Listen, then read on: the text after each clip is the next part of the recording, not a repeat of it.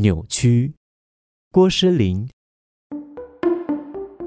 把自我丢进洗衣机，扭干，扭干，直到滴水不漏。晒一晒，终又成了另一条咸鱼。不甘又如何？自尊，我爱你。这个人很精彩，坐在我对面呢是本地诗人。嗨，大家好，我是诗林。我的诗可能也没有太多保护层，我就把我的想法直接表达出来。当你在读其他人的诗的时候，你可以感觉到一些保护层。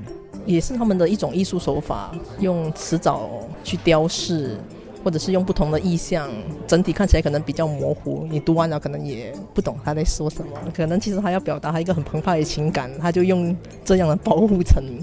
有些人创作是为了要疗愈，有些人创作是为了抒发，有些人创作有很多不同的理由。那你创作的原点是？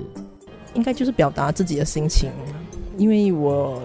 也不只是喜欢写诗嘛，可能我也喜欢画画，我也喜欢做乱七八糟、奇奇怪怪的东西啊。我觉得都是一种表达，不同媒介表达的成果不一样啊。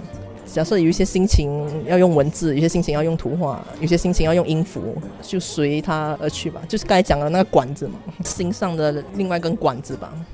创作对你来讲，就好像是在心里面接一个管子，让你心里的一些情绪或有些想法。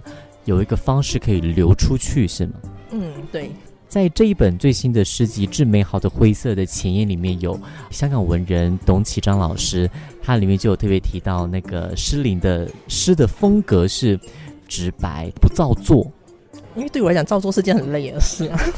你既要造又要做，所以我就干脆也不想的太多。